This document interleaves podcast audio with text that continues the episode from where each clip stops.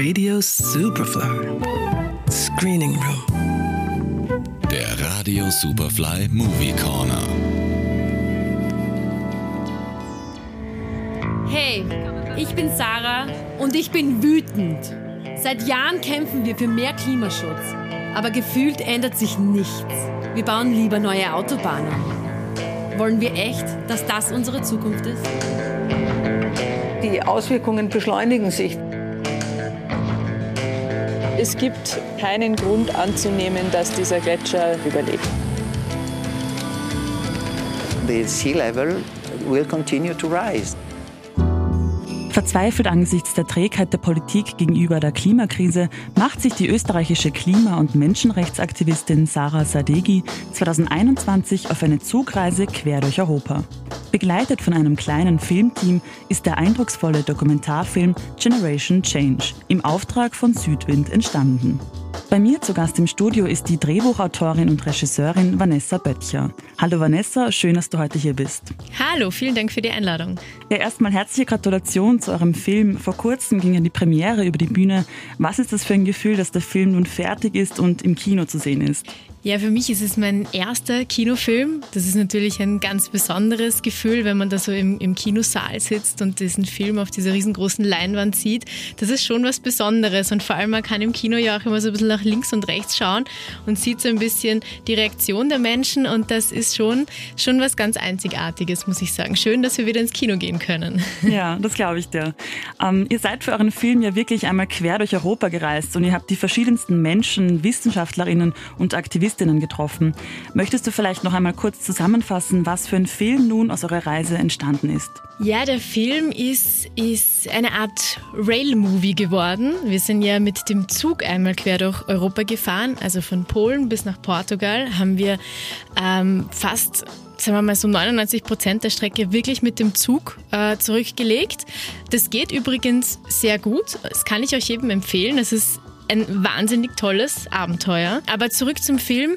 Wir haben in unserem Film Quer durch Europa die Schauplätze des Klimawandels ähm, uns angeschaut. Also wir waren in Spanien und haben uns dort quasi große Gebiete angeschaut, die von, äh, von der Ausbreitung von Wüsten äh, betroffen sind. Wir waren in Polen und haben dort die letzten Urwälder, die letzten europäischen Urwälder quasi besucht. Äh, wir waren in Venedig, das ist auch so ein Klimawandel-Hotspot.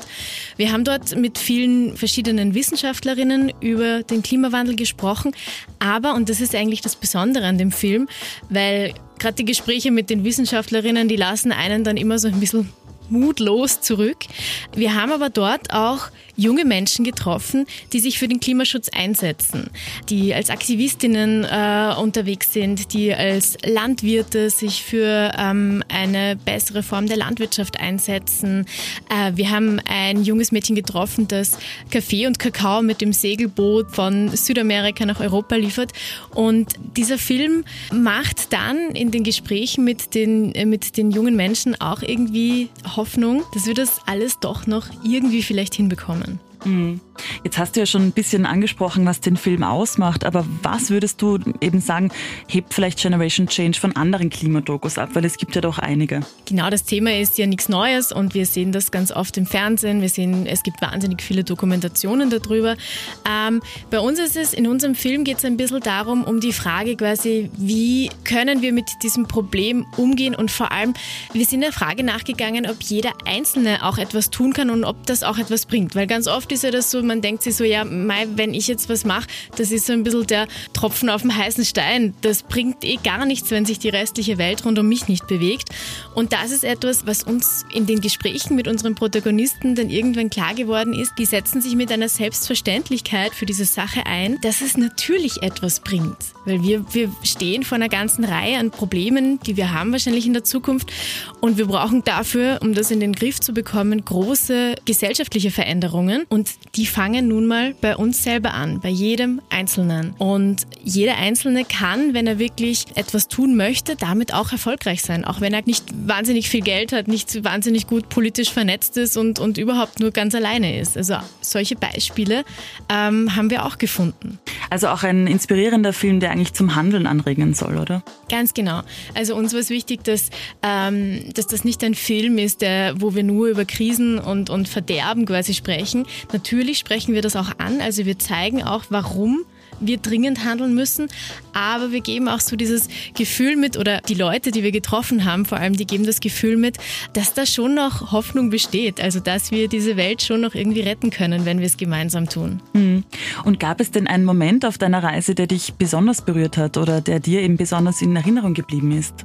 Boah, das ist ganz schwierig, weil es waren so viele unterschiedliche spannende Orte und Protagonisten. Wir waren im August letztes Jahr in Venedig und ähm, viele haben das ja mitbekommen. In Venedig hat es einen wahnsinnig langen Streit darüber gegeben, ob diese riesengroßen Kreuzfahrtschiffe weiter durch die Lagune fahren dürfen oder nicht. Und als wir da, dort waren, war das erst ein paar Tage nachdem es dann wirklich schlussendlich die Entscheidung gegeben hat, das war letztes Jahr im August, dass ähm, diese Bürgerinnenbewegung, die sich dafür eingesetzt hat, dass die Schiffe nicht mehr durch die Lagune fahren, dass das nun wirklich tatsächlich Realität geworden ist. Sprich, die italienische Regierung hat äh, ein Regierungsdekret ausgesprochen, dass es ab sofort den Schiffen verbietet, durch diese kleinen engen Kanäle zu fahren. Und wir haben dort eine Aktivistin getroffen an diesem Kanal, der einfach jetzt finally empty ist, hat sie gesagt. Dass diese riesengroßen Schiffe endlich nie wieder zurückkommen. Und wir sind da so gestanden. Und das war so ein wahnsinnig arges, gutes Gefühl, weil die so einen richtigen, einen wirklichen Sieg erreicht haben. Und das ist auch zum Beispiel eine Bewegung, die sich wirklich aus einzelnen äh, ganz normalen Menschen gegründet hat. Und die hat einen, einen riesigen Zustrom dann mit der Zeit bekommen. Und ja, der Kampf, der war lang und der war auch hart. Aber sie haben es tatsächlich geschafft. Sie haben gesiegt. Und das ist ein, ein schon ein extrem extrem gutes Gefühl. Hm, sehr cool. Also auch wieder ein Beispiel, das zeigt, dass eben der Einzelne doch was erreichen kann und nicht nur die Politik, was ihr eigentlich quer durch euren ganzen Film immer wieder ansprecht und, und deutlich macht. Auf jeden Fall, auf jeden Fall. Und wir müssen uns auch ins Bewusstsein immer wieder rufen. Wir leben zum Glück in Demokratien. Das ist unsere Aufgabe, da auch aktiv und tätig zu werden. Also man kann irgendwie die Entwicklung der Gesellschaft nicht einfach immer nur auf die Politik irgendwie auslagern. Das ist schon auch unsere Verantwortung. Auf jeden Fall. Ähm, ja, du bist ja nicht nur als Filmemacherin, sondern vor allem als Journalistin, unter anderem für die ORF-Sendungen Thema und Weltjournal tätig. Und Generation Change ist der erste Dokumentarfilm in Spielfilmlänge und auch der erste Kinofilm, den du eben produziert hast. Wie unterscheiden sich denn diese zwei Berufsfelder? Bist du in deiner Rolle als Drehbuchautorin und Regisseurin anders an dieses Projekt herangegangen als an einen journalistischen Auftrag? Eigentlich gar nicht. Also erstmal ähm, war die Recherche und die Art und Weise, wie ich an das Thema herangehe, relativ ähnlich zu dem, was ich sonst auch mache. Natürlich ist es ein Unterschied, quasi beim im Fernsehen muss es oft es viel schneller gehen, die Beiträge sind auch viel kürzer, also das ist in den seltensten Fällen quasi äh, anderthalb Stunden lang. Aber im Grunde war die Arbeit relativ gleich und erst dann ist es ein bisschen anders geworden. Wir, waren, wir hatten viel länger Zeit, also wir haben uns fast anderthalb Jahre hat das gedauert, bis das der Film dann auch fertig war. Man arbeitet ein bisschen außerhalb der Strukturen, die man normalerweise im Fernsehen oder so hat und das war schon sehr spannend, weil wir auch ein sehr lässiges, nettes, junges Team waren. Also allein die Arbeit, das war, also allein das war schon ein bisschen ein, ein, ein Abenteuer einfach. Mhm. Weil du gerade das Team angesprochen hast, das hat mich ja wirklich inspiriert oder beeindruckt, wie klein eigentlich euer Team war. Ich meine, es waren tatsächlich nur du, ein Kameramann, die Protagonistin und das, ja, das war es mehr oder weniger eigentlich. Genau, genau. Also wir waren zu viert unterwegs, was eine ganz schöne Challenge war, weil wir relativ viel Gepäck auch dabei hatten, das ganze Kameraequipment und so. Da haben wir so einen Bollerwagen gehabt, den wir dann immer in den Zug reinhieven haben müssen.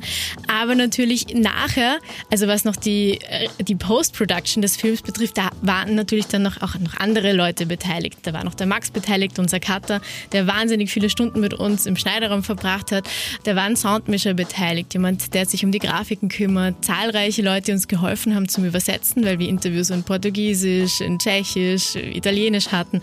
Also es ist, kommt dann schon so eine ganze Gruppe an Leuten zusammen, die so einen Film auch braucht. Mhm. Ja, und was können wir denn in Zukunft von dir erwarten? Hast du Gefallen an der Produktion von Kinofilmen gefunden? Ja, auf jeden Fall, weil das natürlich etwas ganz Spezielles ist und vor allem auch toll ist, wenn man irgendwie so lang auch an so einem, so einem größeren Projekt arbeiten kann. Hoffentlich, also, also hoffentlich wird es auch in Zukunft äh, Kinofilme geben und ansonsten in der Zwischenzeit ähm, im Fernsehen. Sehr cool. Na, wir sind gespannt. Wer jedenfalls neugierig geworden ist, kann Generation Change am 1. Mai im Burgkino anschauen. Dort folgen demnächst wahrscheinlich noch weitere Termine und ansonsten kann ein Dokumentarfilm Ende Mai am Klimacamp in Wien und in vielen weiteren österreichischen Städten angesehen werden. Mehr Infos zum Film und alle Spieltermine findet ihr auf www.generationchange.at. Vanessa, danke für das Gespräch und alles Gute dir. Danke. Lucia Scapatetti aus dem Superfly Studio.